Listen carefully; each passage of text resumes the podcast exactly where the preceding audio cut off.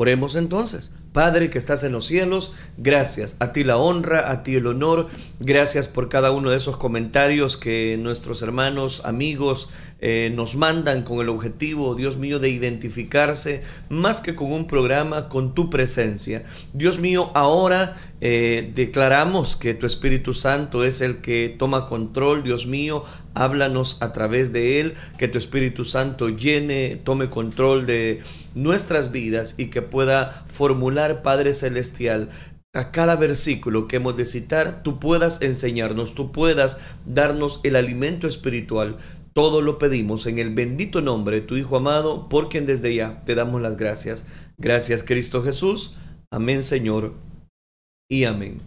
Estamos desarrollando la serie Venciendo las batallas emocionales quiero invitarle a que cada uno de nosotros nos identifiquemos. Como lo hemos dicho en otras oportunidades, cada uno tenemos batallas y esas batallas son emocionales, las cuales debemos vencerla. Una de las batallas que a lo largo he estado tocando en esta semana es acerca del desánimo. ¿Por qué las personas se desaniman? ¿Por qué llegan sentimientos de culpabilidad? ¿Por qué las personas no logran salir victoriosos y en vez de salir o vencer esa batalla emocional, resulta que cada día están abonando eh, situaciones difíciles, diversas, y hace que esas personas no logren salir victoriosas? Esa es la que estamos desarrollando. Vamos en esta oportunidad bajo el tema específicamente esperanza y expectativa. Eso es lo que quiero hablarle acerca de la esperanza y expectativa. Para ello, vámonos a Filipenses capítulo número 4, versículo del 6 al 7. Estos versículos son los de punto de partida para encontrar esperanza y expectativa. De esas dos cosas quiero hablarle. Dice entonces Filipenses capítulo número 4, versículo número 6, por nada estéis afanosos si no sean conocidas vuestras peticiones delante de Dios en toda oración y ruego con acción de gracias. Y oiga el versículo 7.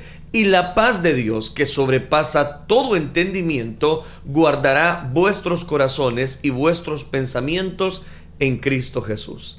Es eh, interesante notar cómo el apóstol Pablo desde la cárcel podía encontrar sentimientos de culpabilidad, sentimientos negativos, las cosas no estaban saliendo bien, por supuesto, se le debe de analizar el contexto por el cual Pablo escribió estas palabras, no solamente lo que hemos destacado siempre, ¿verdad? Que Pablo estaba desde una cárcel, sino que también le llevaron ciertas noticias y las noticias que le llevaban no eran muy favorables. Resulta que personas se habían levantado desde la iglesia, específicamente dentro de la iglesia de Filipos, y eso hacía que las personas de alguna manera no tomaran en cuenta el liderazgo de Pablo, ese liderazgo que había sido establecido precisamente por Dios.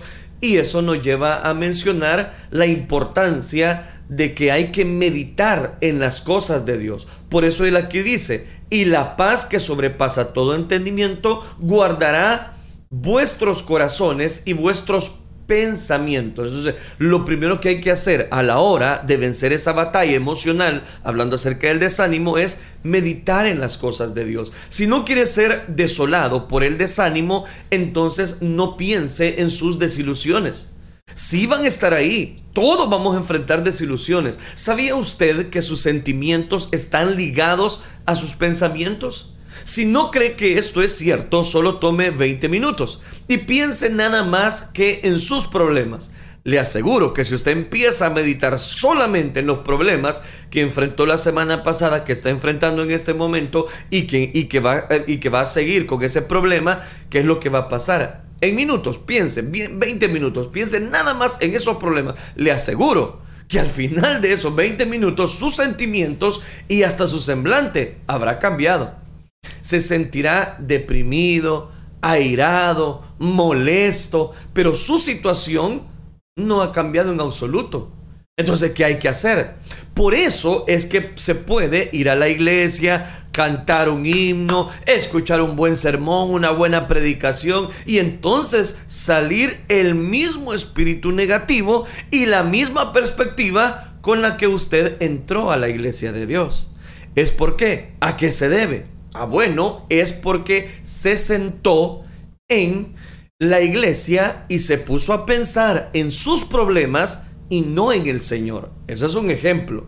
Aquí es donde encuentra una sintonía y es específicamente con quien nosotros estamos confraternizando con quien nosotros estamos meditando las cosas de Dios siempre van a ser importantes. Si necesitamos pensar específicamente en estas cosas, por lo demás, dice Pablo en Filipenses capítulo 4 versículo 8, hermanos, todo lo que es verdadero, todo lo honesto, todo lo puro, todo lo que es justo, todo lo amable, todo lo que es de buen nombre, si hay virtud alguna, si algo digno de alabanza, en esto pensar. Entonces, ¿en qué hay que pensar? Piense en estas cosas. ¿En qué cosas? En las cosas que el Señor Jesucristo nos muestra. Por eso le hablaba esperanza y expectativa. Es importante que Jesucristo nos da una esperanza a través de su palabra, nos da una entrega. ¿Con quién confraterniza usted? Es una decisión específicamente que yo he venido tocando en el devocional diario. Y yo hacía una pregunta, ¿confraterniza con Dios o con sus problemas? La razón por la cual hago esta pregunta fue porque el Señor me preguntó lo mismo en, cierta oportunidad. Recuerdo que esa mañana me levanté con, eh, eh, con, mi mente quizás llena de pensamientos, de aflicciones acerca de los problemas. De repente el Espíritu Santo me habló. Y es ahí donde cobra tanto valor lo que, a quien nosotros, con quien nosotros confraternizamos. ¿Y qué dijo el Espíritu Santo? Bueno, dijo, ¿vas a confraternizar con tus problemas o vas a confraternizar conmigo? ¿Me has creído a mí o le crees a los problemas? Entonces, él continuó. Continuó el Espíritu Santo diciendo específicamente lo que estoy diciéndole a usted. No medite en sus desilusiones. Medite mejor en el Espíritu Santo. Medite en lo que Dios tiene a través quizás de su vida o por su vida. A veces eso es poco difícil entender porque el diablo trata, trata fuertemente de hacernos pensar que somos los únicos que tenemos esa situación difícil, tan difícil, y que nadie puede comprendernos. Y eso quiero decirle con toda seguridad que no es verdad. Hay millones de personas en el mundo entero que tienen problemas al igual que usted que tienen problemas, que están desanimadas quizás al igual que usted. ¿Y cuál es la decisión que debemos tomar? Como a todos los demás ha sucedido cosas inoportunas una y otra vez, pero por años y años llegamos a un, a un, a un acuerdo y es, el, y es esto, el Espíritu Santo es el que me debe de guiar. Esa es la decisión a la que todos tenemos que enfrentarnos o nos sumergimos en los problemas y nos despedazamos en los problemas o salimos adelante o tratamos de enfrentar la vida o vemos qué nos puede ocasionar ese problema en nuestra vida.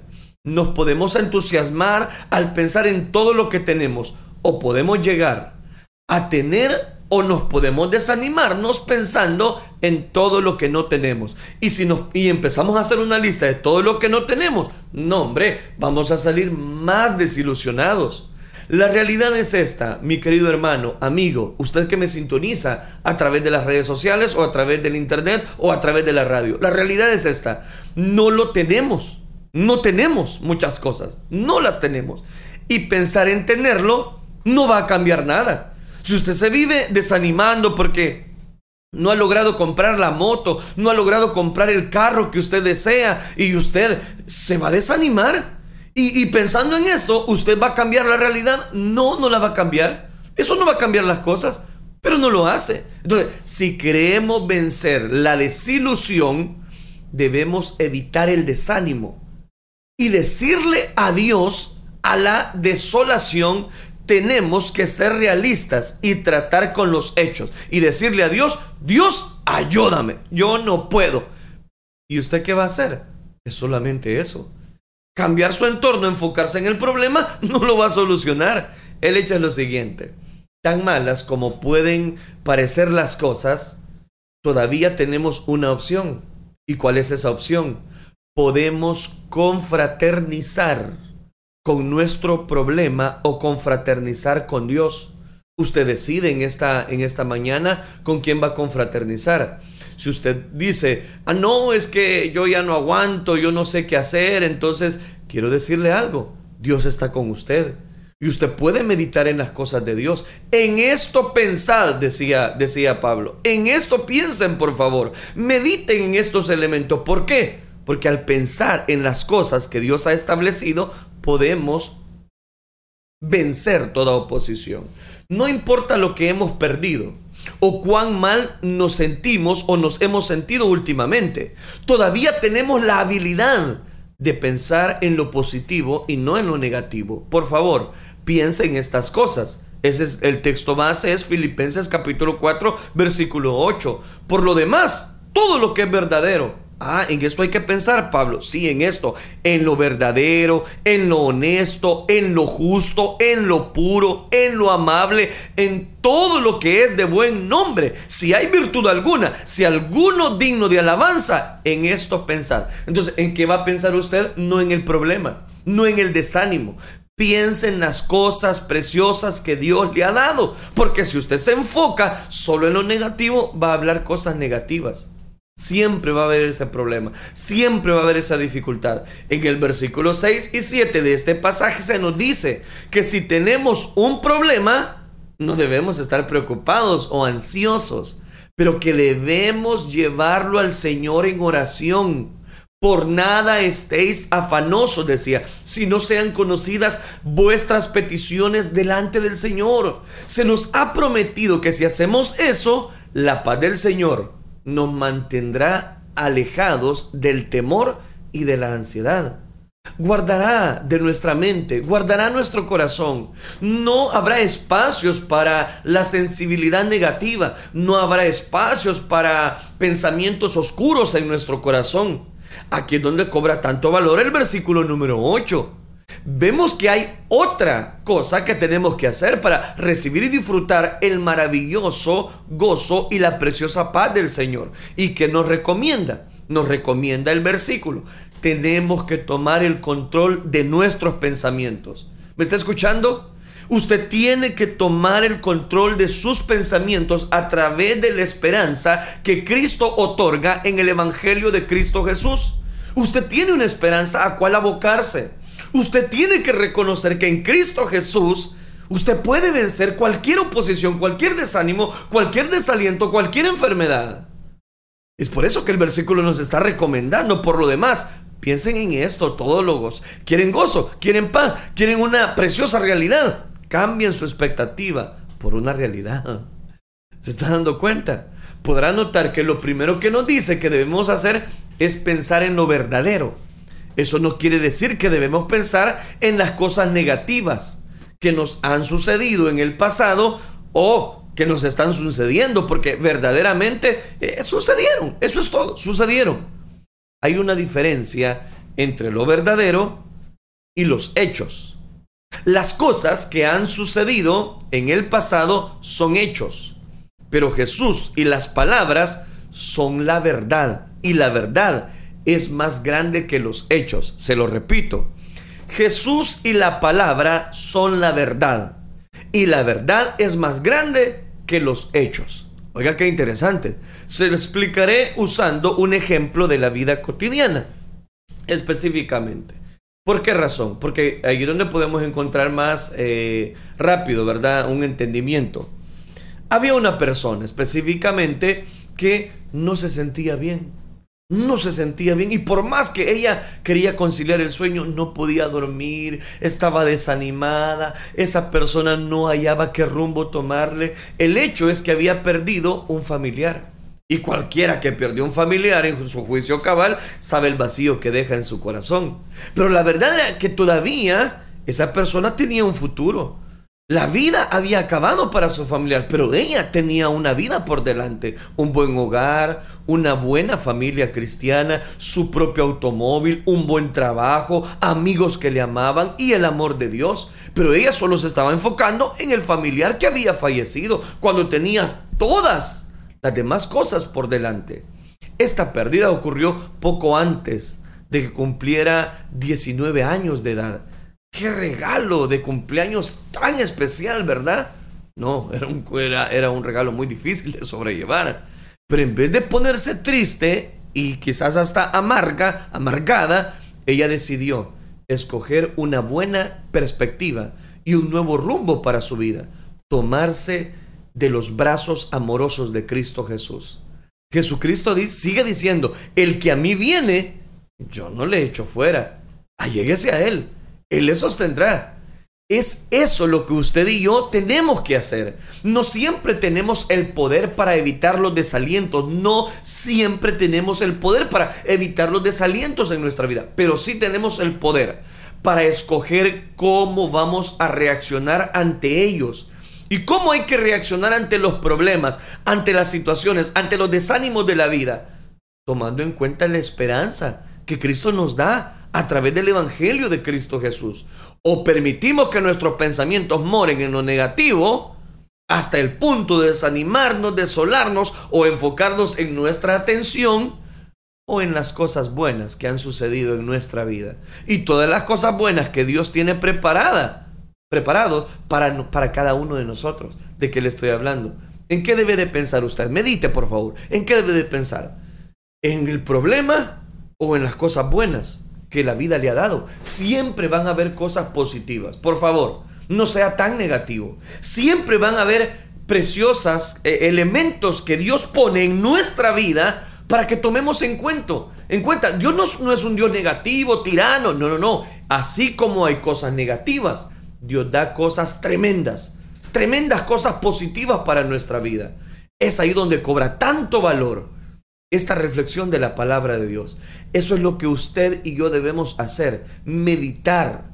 Piense en lo que Dios ha establecido a la luz de su palabra y usted encontrará precisamente la realidad de esa esperanza, de esa gloriosa esperanza bajo la unción del Espíritu Santo. Es que contar con esa esperanza realmente es especial. Por eso quiero hacer acá un, paréntesis, una pausa. ¿Y usted tiene esa esperanza? ¿En qué está enfocando su problema últimamente? ¿Cómo? ¿En qué lo está enfocando? Si usted se enfoca solamente en lo aspecto negativo, es que todo me sale mal, es que por más que me esfuerzo, todo me sale mal, nada me sale bien, entonces usted tiene que meditar y confiar en la esperanza que Cristo le otorga. Confiar en la esperanza que solamente proviene a través del Hijo de Dios. Y ahí es donde cobra tanto valor el significado de esta esperanza. Ahora bien, en este versículo Pablo dice que él había hecho algo que todos nosotros tenemos que hacer. Él se había tratado precisamente, o más bien que tratado, se había trazado, se había puesto una meta.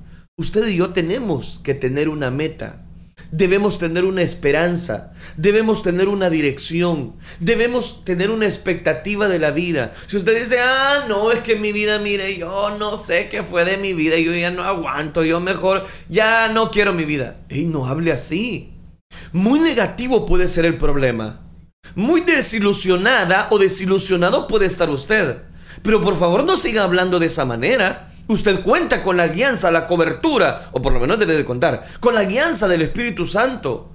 Usted y yo tenemos que tener una meta. Debemos tener una esperanza, una dirección, una expectativa de vida. Si no la tenemos, pues yo le invito a que en este momento usted, por favor, se enfoque en lo que Cristo establece a través de su bendita palabra. ¿Y qué es lo que establece? A veces las personas pierden su dirección. A veces las personas pierden su expectativa. porque la pierden? Cuando han sido decepcionadas una y otra y otra y otra y otra vez. ¿Qué pasa? Tienen miedo a colocar su esperanza en cualquier cosa, en cualquier persona o por temor a ser desilusionado. Una vez más, ellos se encierran y no encuentran esperanza. Ellos odian tanto el dolor de la decepción que prefieren no creer en nadie, en nada. Correr el riesgo de ser heridos nuevamente les hace pensar, no, ya no puedo, ya no puedo, no tengo que dar oportunidad. Lo triste es que en el juego de la vida ellos son los perdedores y no los ganadores, porque la victoria viene a través del riesgo, viene a través de la expectativa, viene a través de que nosotros mostremos, voy a decirlo de esta manera, un corazón contrito y humillado, el cual sabemos Dios nunca lo va a despreciar. Por ejemplo, Filipenses capítulo 3, versículo 11 nos dice, si en alguna manera llegase a la resurrección de entre los muertos, si en alguna manera llegase, decía Pablo, si es que llego, dice, cuando una muchacha o un muchacho ha sido herido dos o tres veces por un muchacho o viceversa por una muchacha, al que a ella quiere mucho, ella puede pensar, nunca confiaré en otra persona y se va a encerrar, nunca voy a confiar, es que todos los, todas las personas me han fallado. Eso es exactamente lo que el diablo quiere que hagamos surge una situación en la iglesia y usted dice, no, es que la iglesia, no, no, no, yo, yo siento que no es lo mismo, yo mejor me voy, me voy. No, no haga eso, eso es lo que el diablo quiere que nosotros hagamos. Si usted y yo tenemos amigos que nos fallan o nos dejan caer al suelo, Satanás quiere que digamos, basta, jamás confiaré en otra persona, jamás voy a buscar amigos. Eso es lo que el diablo quiere. Cuando hacemos esto, estamos cayendo en el juego, en la trampa del enemigo. Alguien dijo una vez, si te hieren, sospecharás de otros. Esto puede ser cierto, pero es sencillamente otro de los mecanismos que el enemigo utiliza para engañarnos y evitar que alcancemos la meta que Dios nos ha dado en la vida. Eso es, eso es lo que el enemigo quiere que nosotros no tengamos una meta, una perspectiva de vida, un aliento, una esperanza, la cual nosotros hacemos bien en acudir. Y esa esperanza es Cristo Jesús. Satanás quiere que creamos que todas las personas son como los que nos han herido. Satanás quiere que nosotros pensamos que, mira, todas las personas te van a fallar. Todos son sinvergüenzas, todos son esto, todos son aquello. Es que eso es lo que el enemigo quiere ponernos en nuestra mente, pero no lo son. El enemigo trata de tomar unas malas experiencias y utilizarlas para convencernos que no debemos confiar en nadie en la vida. Eso es lo que Satanás nos hace creer, que no debemos confiar en nadie en la vida. Si ha sido herida, no comience a pensar que no puede confiar en nadie. Si has salido herido, no comience a pensar que no, no puede confiar en otra persona. Si lo hace, permitirá que Satanás le robe muchas de las grandes bendiciones que Dios tiene para usted. El apóstol Pablo tenía una meta, un sueño espiritual. Él quería llegar al punto donde pasara lo que pasara, sus circunstancias no afectarían o evitarían que él viviera su vida en la tierra al máximo potencial mientras que cumplía con los propósitos de Dios. Entonces el enemigo es el que está interesado en romper esa meta, en que usted no logre sus objetivos, en que usted no tenga una expectativa de vida, el que usted no disfrute el día a día. Para lograr esta meta, tiene que tomar riesgos. ¿Me está escuchando? Para lograr esa meta, usted tiene que establecer riesgos. ¿Y por qué? Porque eso de alguna manera va a engendrar el que usted y yo corramos el riesgo. Nosotros debemos arriesgarnos de la misma forma. Tenemos que seguir adelante a pesar de todo, a pesar de todo lo que el enemigo quiera arrojarnos en nuestro corazón, a pesar de todos los detractores que él quiera poner en nuestra vida. Usted tiene que confiar en el Hijo de Dios. Tiene que arriesgarse a la pérdida, tiene que arriesgarse al dolor. Nosotros debemos arriesgarnos de la misma forma. Tenemos que seguir adelante a pesar de todo, a pesar de que llegó la mala noticia. A pesar de que nos corrieron del trabajo, usted tiene que seguir adelante. A pesar de que quizás sus hijos están rebeldes, tiene que seguir adelante. Es que no le encuentro sentido a mi vida, tiene que seguir adelante. Tenemos que seguir adelante a pesar de que todo, lo que el enemigo quiera es frustrarnos. El diablo quiere que nos rindamos y que no lleguemos a la meta y que no cumplamos la expectativa que Dios tiene para cada uno de nosotros. Yo quiero invitarle a que por favor usted siga adelante, a que no se desanime, a que usted cobre nuevas fuerzas en Cristo Jesús, a que por ningún motivo usted le dé eh, lugar al enemigo y le haga caso, eh, voy a decirlo, con eso se van a ir los problemas, no, no se van a ir, pero tiene una esperanza. Ah, entonces, haciéndole caso, no haciéndole caso al enemigo, yo puedo tener una esperanza desde el momento que usted cree en Cristo Jesús, sí. Por eso quiero invitarle, siga adelante. Siga adelante. Vea lo que dice, por favor. Meditemos en Filipenses capítulo 3, versículo 12 y versículo 13. Sé vivir humildemente y sé tener abundancia. En todo y por todo estoy enseñado. Así para estar saciado como para tener hambre. Así para tener abundancia como para tener necesidad. Todo lo puedo en Cristo, decía Pablo, que me fortalece. Son versículos muy conocidos. Todo, todo, no algunas cosas, todo lo puedo en Cristo. Pero analicemos paso a paso. Versículo 12. Pablo dice que aunque no haya llegado a su meta o logrado lo ideal o su ideal, él no se rinde. Él no se desilusiona. Al contrario, seguía marchando hacia adelante. Sigo marchando. Luego en el versículo 13, él continúa diciendo que había una cosa que él hacía. Esta única cosa nos debe de ser de interés e importancia, porque proviene del hombre que escribió dos terceras partes del Nuevo Testamento. Estoy hablando de Pablo, por revelación, por supuesto, del Espíritu Santo. Hago una pregunta. ¿Cuál fue ese único principio por el cual Pablo basaba su vida? ¿Cuál fue ese principio al que él acreditaba el cumplimiento de sus sueños, de sus metas? Hay dos partes en este principio. Lo primero es olvidar lo que ha sucedido en el pasado y seguir adelante con sus metas. Eso es lo que Pablo recomienda. Yo ciertamente olvido lo que queda atrás, olvida el pasado, sigo adelante con unas metas establecidas esto es una esperanza. Esto es una esperanza que todos debemos aprender. Por ejemplo, considere aquella mujer que perdió todo, perdió a su esposo, perdió ese familiar. Cuando decidimos, cuando decimos que debemos olvidar el pasado y caminar hacia el futuro, no, no, no estamos sugiriendo que ella se olvide de su esposo. No estoy sugiriendo eso. Estamos diciendo que ella estará en problemas si piensa demasiado en su pasado, en la pérdida de ese familiar estará viviendo mucho en el pasado en vez de seguir hacia el futuro o disfrutando el presente. Me acuerdo de una mujer en nuestra iglesia cuyo hijo murió. Murió a la edad de 16 años. Todos nosotros habíamos orado, la iglesia había orado, habíamos creído en Dios para que él fuese sanado, para que él tomara, para que Dios tomara el control de su vida, pero no sucedió. Pero el Señor sostuvo a esta madre joven aún en medio de su trágica pérdida, aún en medio de aquella, eh, voy a decirlo, desilusión, frustración familiar.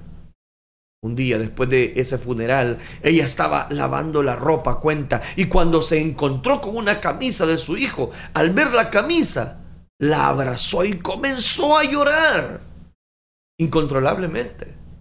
Ella nos dijo después que se sintió cuando la amargura comenzó a llenar su corazón.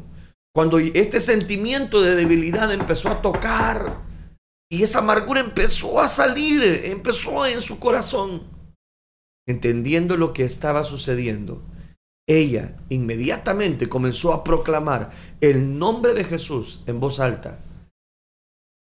Agarrando una de las camisas de su hijo, ella declaró, Satanás, Satanás, ¿ves esto? voy a usarla para declarar que sí, este hijo ya me fue quitado, ya no está, pero ahora Cristo habita en mi vida. Ahora todo lo puedo en Cristo porque Él me fortalece. No voy a hundirme, Satanás, en la amargura. Me voy a levantar en adoración. Es necesario que usted se levante. No siga frustrada. No siga frustrado. ¿Se frustró por el trabajo que usted tenía y lo echaron? Hombre, levántese. Quizás Dios tiene algo mejor para su vida. Me voy a levantar. Usted tiene que decir, me voy a levantar. De esta me levanto porque me levanto. Es natural afligirnos por algo que ha sucedido en el pasado, pero solo hasta cierto punto y únicamente hasta cierto momento. Tarde o temprano, tenemos que enfrentar nuestra aflicción. Tarde o temprano tenemos que enfrentar nuestra pérdida y decidir dejarla atrás para continuar con nuestra vida. Cuando Pablo estaba hablando de imperfecciones, hablaba de olvidarse de lo que está atrás y extenderse hacia lo que está por delante. pero podemos aplicar el principio a todos los aspectos de la vida. Usted y yo tenemos una esperanza y una expectativa. Si vamos a cumplir con el llamado de Dios en nuestra vida y vamos a hacer todo lo que nos ha ungido, entonces tenemos que hacer como Pablo, forjarnos una meta y seguir tras ella. No seguir tras bambalinas, no seguir frustrados, no seguir diciendo es que no, yo ya no puedo más. El diablo le ha hecho pensar a usted que usted no puede más. Pero usted tiene una esperanza y hay una expectativa que nosotros encontramos. Y la expectativa es a través de Cristo Jesús. Pablo decía, no hombre, con Cristo estoy juntamente crucificado. Y ya no vivo yo. No, no, no. Cristo vive en mí. Lo que ahora vivo en la, en, la carne, ahora quiero vivirlo en la fe, en el Hijo de Dios, el cual me compró, eh, el cual me compró a mí. Qué interesante. Es importante tener, guardar una esperanza en Cristo Jesús. Guardar una esperanza que solamente proviene de Cristo Jesús. Eso me hace recordar una historia, casi finalizo. Seis años fueron demasiados para Michael, dentista de Inglaterra. Seis años en que fue acumulado despecho, ira, resentimiento. Seis años en que esperó una palabra de cariño, una caricia, un beso apasionado. Pudo haber esperado un mes, un año, quizás dos, pero fueron seis, seis años. Fueron demasiados, decían algunos. Así que Michael, ¿qué pasó? Mató a su, a su bella esposa. La razón en seis años ella no había tenido precisamente acercamiento con aquella vida, con aquella persona. La razón, más que suficiente. Dirá alguien, no, no, eso no era más que suficiente. Desde el día que por una desafortunada enfermedad, Michael, ella no se quiso tocar. ¿Y qué pasó? La esperanza es una fuerza moral que sostiene al hombre Mientras hay esperanza, la vida resiste. Pero cuando se pierde la esperanza, todo se viene abajo. Y la muerte extiende sus almas grises sobre la persona que ha, ha sido desilusionada, frustrada. Con razón, el proverbista Salomón pronunció unas palabras que tienen ondas sonorias humanas, sonoridades humanas. La esperanza frustrada aflige el corazón Aquí le cito Proverbios capítulo 13, versículo 12. Esperar es bueno y tonificante si se puede ver el cumplimiento de la esperanza a cierta distancia. Pero esperar, esperar, esperar y nunca haber realizado algo que se espera es verdadero tormento. Jesucristo prometió una esperanza para cada uno de nosotros. Jesucristo tiene una esperanza completa que tiene y se va a cumplir. Todo esto pasa cuando nuestra esperanza está en la gente, en el ser humano. Cuando tenemos nuestra mirada en la gente, en el ser humano, no hombre, vamos a salir desilusionados, frustrados en el amigo, en el cónyuge, en los hijos, en los padres, en el patrón. Todos pueden fallarnos. Ninguna esperanza puesta en el ser humano tiene garantía de cumplimiento. No debe ser así. No siempre es así, pero los seres humanos fallan. Hay, sin embargo, alguien en quien nosotros podemos confiar. La esperanza está en Jesucristo, el Hijo de Dios. La esperanza que se pone en Cristo es una esperanza segura, es una esperanza clara. En Cristo se cumplió todos los requisitos para cumplir todas las esperanzas de la humanidad, haciéndose hombre hasta la muerte, naciendo de un pesebre, llevando una vida común, rindiendo su vida en la cruz por todos y resucitando al tercer día para vivir en el poder de una vida indisoluble. Por eso es que Cristo desea cumplir nuestras esperanzas. Solo tenemos que confiar en Él. Solo tenemos que acudir a Él. Porque la esperanza debe de estar en Cristo Jesús. La esperanza parece a veces irracional, el producto de un corazón turbado. Se espera lo que se desea, luchando muchas veces contra la razón. El alma espera, porque la esperanza es todo lo que queda. ¿Estamos sufriendo hoy el dolor? ¿Estamos sufriendo nosotros ahora una expectativa de vida? ¿No podemos más? ¿Sentimos que ya la desilusión ha llegado a nuestra vida? Yo le digo, no pierda la esperanza en Cristo Jesús. ¿Saliste frustrado de esa enfermedad? te dieron el dictamen que quizás ya no tienes más. Pues yo quiero decirte algo. La esperanza está en Cristo Jesús. La expectativa que Dios tiene para tu vida realmente es especial. Jesucristo es el único que puede ayudarte. Jesucristo es el único que puede sostener con un brazo poderoso a tu familia, tu vida misma, tu enfermedad, tu necesidad. Se llama Cristo Jesús. Y esa es la esperanza de la cual he hablado en esta hora. Que esta esperanza y la expectativa que Dios presenta a través del nuevo nacimiento, nosotros podamos vencer esta batalla emocional del desánimo y decirle a Satanás, mm, mm, no lo vas a poder lograr. Pensaba que me había desilusionado Satanás, pero ya no. Ahora me sobrepongo a esta adversidad. Por favor, levántese en el nombre de Cristo Jesús, porque Dios está con usted. Oremos entonces. Padre nuestro que estás en los cielos, Señor, te damos gracias porque tú eres bueno con nosotros Gracias por esta preciosa serie que tú nos das. Gracias por esta esperanza gloriosa que solamente proviene de ti. Gracias Padre Celestial porque tú eres el dador de la vida.